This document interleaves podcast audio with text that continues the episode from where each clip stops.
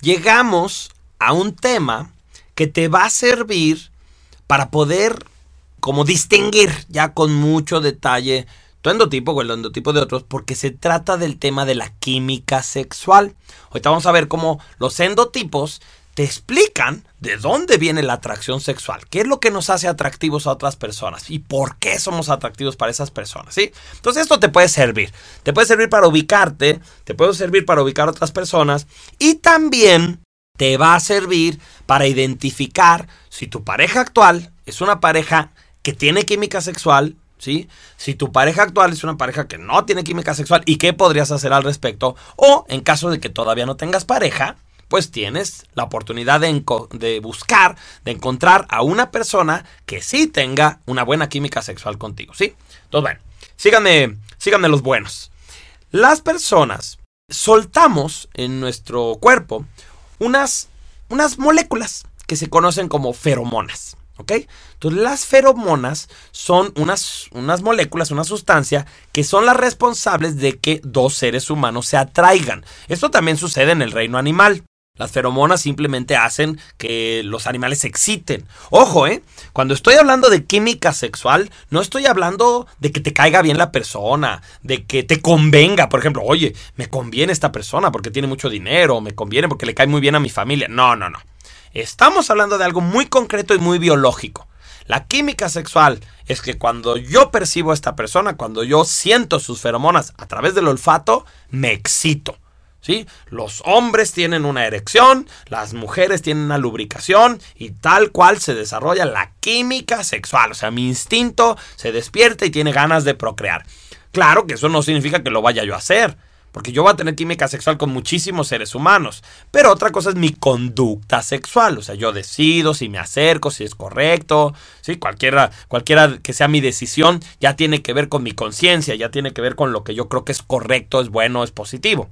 Pero el punto es que las personas sí me excitan, sí tienen ese poder sobre mí, porque esta es una situación química. No es una situación aprendida ni nada, simplemente es que tu química funciona así. Entonces, ¿de qué depende que haya química sexual, que haya atracción sexual. Depende de una regla muy sencilla que es los opuestos se atraen. ¿Sí? En el caso de los endotipos es muy sencillo entender qué son los opuestos. Los opuestos son el lunar, su opuesto es el saturnino.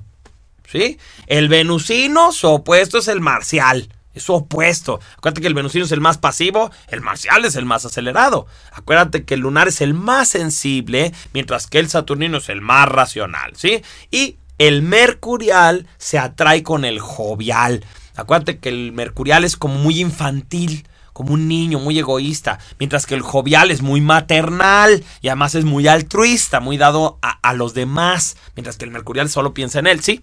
Entonces los opuestos se atraen, esa es la regla. Esto significa que mientras más oposición haya a nivel endotipos, más química sexual va a haber, mayor atracción sexual va a haber. Pero a la vez, mientras más similitud haya, por ejemplo, si dos personas del mismo endotipo se encuentran, va a haber mejor comunicación estas personas se van a entender porque haz de cuenta que hablan el mismo idioma. Dos saturninos se entienden de maravilla, dos venusinos se entienden muy bien, dos marciales se entienden muy bien, ¿sí? Porque es como el mismo canal de comunicación, como si hablaran el mismo lenguaje. Cuando tú estás hablando de una pareja, tú dices, ok, ¿qué es más importante? ¿La química sexual o la comunicación? Híjole, pues las dos cosas son muy importantes, ¿sí? La única diferencia es que la química sexual es más difícil de desarrollar que la buena comunicación. Entonces yo ahí sí te aconsejaría, sobre todo si no tienes una pareja actualmente, que escojas una pareja con la que la química sexual ya es buena desde un principio, porque es más fácil que tú aprendas a negociar y a comunicarte, sobre todo porque tú ya conoces los endotipos y entonces vas a saber perfectamente cómo entender a esta persona y cómo comunicarte con ella. ¿Sí? Y entonces ya, ya es algo que te puedes hacer rápido, desarrollar una buena comunicación. Y en cambio la química sí se puede desarrollar, lo vamos a ver al final de este capítulo, pero es más difícil, ¿ok? ¿Por qué? ¿Por qué Diosito Santo que está en el cielo se le ocurrió que los opuestos se atraigan? O sea, a veces pensamos, ¿por qué no me atrajo con una persona idéntica a mí? Mi vida sería más fácil si un marcial con otro marcial, si un mercurial con otro mercurial. Pues sí, pues probablemente por eso. ¿sabes? Diosito es muy inteligente. Y hay dos razones que podemos observar de por qué los opuestos se atraen. La primera razón es biológica. Los opuestos se atraen porque acuérdate que la sexualidad pues sirve para procrear. Y entonces, si nosotros fuéramos a procrear, lo que queremos es variedad genética. ¿Sí? Queremos que nuestros hijos tengan un abanico de opciones genéticas muy grande, porque como es bien sabido, la evolución y la supervivencia de las especies depende de la variedad. Mientras más variedad haya, por ejemplo, mientras más distintos seamos los seres humanos, si por ejemplo una bacteria nos atacara, algunas personas se morirían, pero otras personas sobrevivirían y no tendrían problema, porque somos distintos. En cambio, si todos fuéramos clones, o sea, si todos fuéramos idénticos, si solamente buscáramos lo mismo, pues entonces llega esa bacteria y si puede matar a uno, pues puede matar a todos. ¿sí? Entonces la supervivencia depende de la variedad. Entonces la primera razón por la que los opuestos se atraen es porque nos conviene que haya variedad genética. La segunda razón es una razón más bien filosófica, es una razón más bien espiritual. Los opuestos se atraen porque los opuestos son maestros. Es decir, si yo soy una persona lunar, el que yo me atraiga por un Saturnino es como atraerme con aquella persona que tiene lo que yo no tengo. Si el Saturnino es muy analítico, yo lunar voy a aprender a ser más analítico, a ser más comunicativo. Y este Saturnino, que es muy poco emocional, de mi lunar va a aprender a ser más sensible, más empático, más amoroso, ¿sí? Entonces es mi opuesto, es mi maestro. O si yo soy venusino, que soy bien pasivo, bien, bien perezoso y que no tomo decisiones, pues si yo me siento atraído por un marcial, seguramente que de ese marcial puedo aprender a ser más asertivo, a ser más decisivo, a ser más claro, a ser más poderoso. Le voy a subir dos rayitas, como decimos, le voy a subir dos rayitas a mi actividad. En cambio, el marcial, que se va a sentir atraído por mí, precisamente porque va a tratar de complacerme, pues le va a bajar dos rayitas, va a llevársela más va a ser más tranquilo, va a ser más capaz de tener pereza en el sentido de, de, disfrutar del día, de simplemente estar y estar ahí viendo el paisaje o disfrutando de un buen masaje, lo que sea, ¿sí? Entonces el venusino aprende a ser más activo, el marcial aprende a ser más pasivo. Por eso es que son maestros. O el mercurial y el jovial que se enseñan mutuamente. El mercurial le enseña al jovial que es muy importante que a veces piense en sí mismo. ¿Sí? Por ejemplo, el, jovial que es tan generoso y tan optimista que a todo el mundo le presta dinero, lo apoya, y de pronto el mercurial le dice, oye, te pueden robar, ¿eh? Ya, ya, te hiciste que te firmaran, ya tienes alguna manera de cobrarle en caso que esta persona desaparezca o algo. No, pues no, pues tienes que hacerlo. Entonces el Mercurial le enseña a ser más egoísta, a ser un poquito más paranoico, por así decirlo. Y al revés, el jovial le enseña al mercurial que debe de confiar, que no todas las cosas que haga deben de ser por ganar algo, que no sea tan convenenciero, porque el jovial es generoso. Entonces estas glándulas se complementan al ser maestros espirituales, por así decirlo. Por eso es que a estas tres relaciones en el sistema les llamamos parejas sagradas. Las parejas sagradas son lunar saturnino.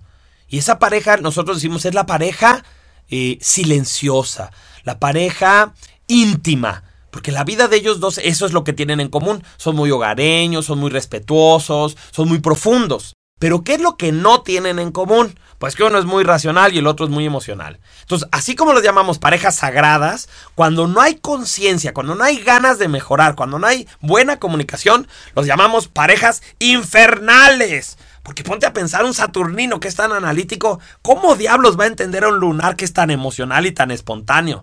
Entonces, cuando no hay conciencia es pareja infernal, se pelean, se odian, pero no se pueden dejar, porque como hay mucha química sexual, ay, pues no pueden, no puedo olvidar tus besos, quiero que estés aquí. Y en cambio es una pareja sagrada cuando deciden verse como maestros, como complementos. La otra pareja, la pareja venusino-marcial, es sagrada cuando decimos que esta es la pareja materialista. En el buen sentido. El marcial es una persona que aspira mucho, que tiene mucha ambición, que quiere lograr mucho, que, tiene mucho dinero, que le gusta comprarse un buen carro, una casa. Y el venusino también disfruta de todo eso.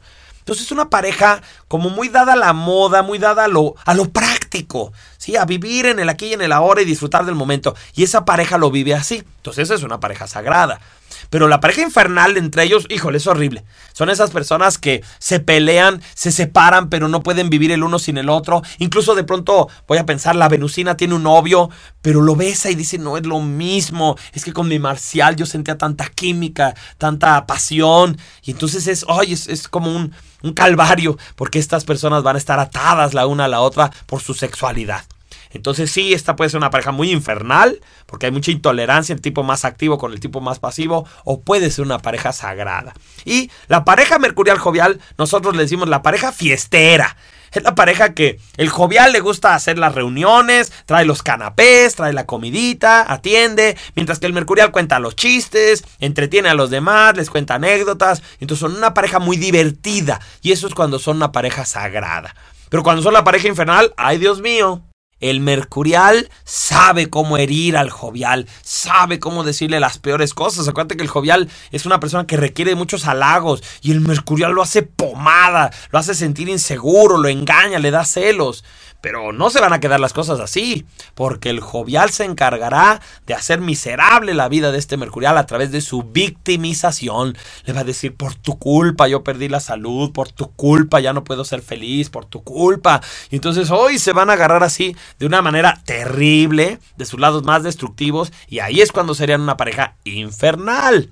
Entonces, una persona que quiere vivir la pareja sagrada tiene que estar consciente que a mayor química sexual, más difícil es la comunicación. Que si de veras queremos vivir eso es porque tenemos muchas, muchas ganas de negociar y de entender al otro y convertirlo en nuestro gran maestro. Ahora hay una segunda opción que nosotros le llamamos química secundaria. La química secundaria es cuando no estoy frente a mi opuesto, sino que haz de cuenta, mi glándula dominante es opuesta, pero a la glándula secundaria de la otra persona, no a la dominante. O mi glándula secundaria es opuesta a la glándula dominante de la otra persona, ¿sí? Todo esto tú lo puedes ver en el esquema que está en tu manual. ¿Cuál es la idea? Pues por ejemplo, si yo soy un venusino mercurial, mi química principal va a ser con un marcial jovial. ¿Te fijas? Porque tanto mi glándula dominante como mi glándula secundaria están con su opuesto. Mi venusino con el marcial y lo mercurial con lo jovial. Perfecto. Pero también me atraen las personas saturninas. Oye, pero ¿por qué si Saturnino no es mi opuesto? Pues porque Saturnino a fuerza tiene de marcial. Entonces yo soy venusino, digamos que no es su lado saturnino el que me atrae, sino su glándula secundaria, que sería el marcial, ¿sí? Entonces ese es, ese es uno de los casos de la química secundaria. El otro caso es que, siendo yo venusino mercurial, también me gusta una persona que sea, por ejemplo, jovial lunar. Oye, ¿por qué si el jovial no es el opuesto del venusino? No, pero acuérdate que mi glándula secundaria es mercurial y al mercurial sí le atrae lo jovial. Entonces, en realidad la lógica es muy sencilla. Es una glándula dominante, ya sea la mía o la de la otra persona, está en oposición con una glándula secundaria. ¿Sí? ya sea la mía o la de la otra persona. Pero si esto te está haciendo demasiado, demasiado complicado, Mira, está muy sencillo, velo en tu manual. Es el de enfrente es el que más me gusta y los dos de los lados son los que me gustan en segunda instancia. Entonces, por ejemplo, si yo soy lunar, me gustan los saturninos, número uno. Pero los otros dos que me gustan son los mercuriales y los marciales. ¿Por qué? Porque nuestras glándulas secundarias se complementan. Oye, si yo soy un jovial, pues entonces el que más me gusta es un mercurial, pero los otros dos que me agradan son venusino y saturnino. ¿Sí? Entonces ahí tenemos también química y así. Entonces, meramente, visualmente, lo más sencillo es, es el de enfrente y los dos de los lados. El de enfrente es química primaria y los dos de sus lados son química secundaria. ¿Qué sucede con las personas que son de nuestro mismo endotipo o las personas que están a los lados de nuestro endotipo? Por ejemplo, si yo soy eh, saturnino, ¿tengo química con mercuriales y marciales? No. Precisamente esos que son los dos que están a mi lado, no tengo química porque no hay oposición, no hay algo en esa persona que me pueda atraer. Y con las personas de mi mismo tipo, no solo no hay química, sino hay rechazo. Rechazo a nivel sexual. ¿Ok? No estamos hablando ahí de amistad. Como amistad te puede caer muy bien, te puedes llevar bien con esta persona, puedes ser su socio, puedes ser su, su amigo, su compañero, sí. Pero a nivel sexual, los iguales se repelen. O sea, es una relación en la que a lo mejor yo me entiendo muy bien contigo y digo, oye, pues está padre porque somos como del mismo canal, como que tenemos los mismos intereses, pero a la hora de la sexualidad va a ser complicado. Va a ser una relación en la que no terminamos de desarrollar química, química tal cual, sino que lo que tenemos es como comunicación. Tenemos buena comunicación, pero mala química, ¿no? Entonces, ya sea el mismo endotipo tuyo, ese no hay química, o los dos de los lados a tuyo, tampoco hay química. Sí, de nuevo un ejemplo, si tú fueras mercurial, pues los mercuriales no tenemos química ni con venusinos ni con saturninos. Y el de enfrente tenemos mucha química y los dos del lado del de enfrente es el que son los que tenemos química secundaria. Entonces esas son las reglas generales. Ahora, hay una pequeña clausulita ahí que considerar, que son los acentos de las personas. Si yo soy lunar, a mí me gustan los saturninos, ¿cierto? Bueno, pues también si yo soy lunar, cualquier ser humano, incluyendo a otro lunar, pero que tenga acento racional, va a tener un poquito de química conmigo. ¿Sí? ¿De qué depende? De muchos factores, pero, pero digamos que como todas las personas que tienen un acento racional tienen un pequeño saturnino dentro de ellos, pues entonces yo sí voy a tener química sexual con esas personas. Ahora, si yo soy venusino, bueno, a mí me gustan principalmente los marciales, pero si hay alguien, incluyendo a otro venusino, pero que tenga acento físico, acuérdate que tener acento físico es como tener un marcial dentro, bueno, pues entonces sí tengo química sexual. No muchísima, a veces yo le llamo a esa química terciaria, o sea, a lo mejor es un 30%, a lo mejor es un 40%, es, es difícil de determinar, pero sí la va a haber. Yo conozco parejas de venusinos físicos, claro que los dos eran, los dos eran venusino acento físico, que se llevan bien y que hasta la fecha funcionan bien, incluso como matrimonio. ¿Por qué? Porque tienen la química cruzada. El venusino de cada quien se siente atraído por el acento físico de cada quien. Entonces llega a funcionar esa relación. Y finalmente, si yo soy mercurial, cualquier ser humano de cualquier endotipo, pero que tenga acento emocional, me va a ser atractivo. ¿Por qué? Porque dijimos que el acento emocional, pues es como ser jovial. Entonces es como que la persona tiene un jovialito dentro y por eso termina siendo atractivo para mí. ¿ok? Entonces esas son las químicas eh, primaria o máxima, secundaria y terciaria. Esas son. Ahora, ¿qué haces? Si de plano dices, oye, pues yo ya estoy casado y acabo de entender por qué no tengo química con mi pareja, porque somos del mismo tipo o porque es mi vecino, o sea, es la persona de las glándulas de junto a mi glándula, y digo, híjole, acabo de descubrir por qué nos entendemos bien, nos caemos bien, tenemos un plan de vida compatible, pero en este tema de la química, nomás no, fíjate, nunca hemos sido muy apasionados o la química se nos acabó hace mucho tiempo.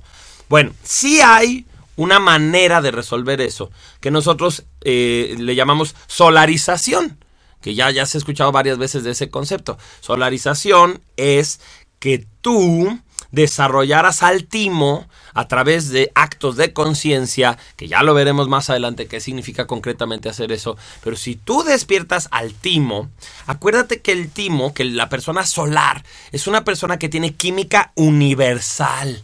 Entonces cualquier persona que desarrolla su timo, que desarrolla su solarización a través del trabajo de conciencia, va a obtener la posibilidad de sentirse atraído y de que los demás se sientan atraídos hacia él, no importa de qué endotipo sean las demás personas. Se hace de química universal, de feromonas universales. Entonces, bueno, esa es una posibilidad de cómo resolver el caso de la araña en caso de que tú digas, oye, pues yo no quiero disolver mi pareja y estoy muy a gusto porque nos entendemos bien, porque tenemos hijos o por lo que tú quieras. Bueno, pues esa es una opción. Claro que también la otra opción cabe. O sea, que también tú digas, oye, mira, no tenemos hijos, estoy en esta relación, somos muy buenos amigos, nos entendemos, pero sabes que no hay química. Y la verdad es que yo no estoy ahorita interesado en dedicarme de tiempo por completo a este tema de la solarización, del despertar de la conciencia. Pues también se vale decir, pues vamos a disolver esta relación. No es una relación que de antemano tenga la posibilidad de ser eh, apasionada, ¿sí? romántica. Entonces, bueno, pues también esa posibilidad existe. Este es el tema de la química biológica, de cómo funcionan las feromonas y acuérdate, las, las feromonas, la química no se puede inventar por motivos sociales, económicos, afectivos, por conveniencias, por miedo, no. La química simplemente existe y existe a partir de tu feromona y tu feromona a su vez depende de tu endotipo. Y es por eso que hay atracción entre los opuestos. Los opuestos se atraen. Mientras más oposición, mejor química, peor comunicación. Mientras menos oposición, mejor comunicación, pero no hay química.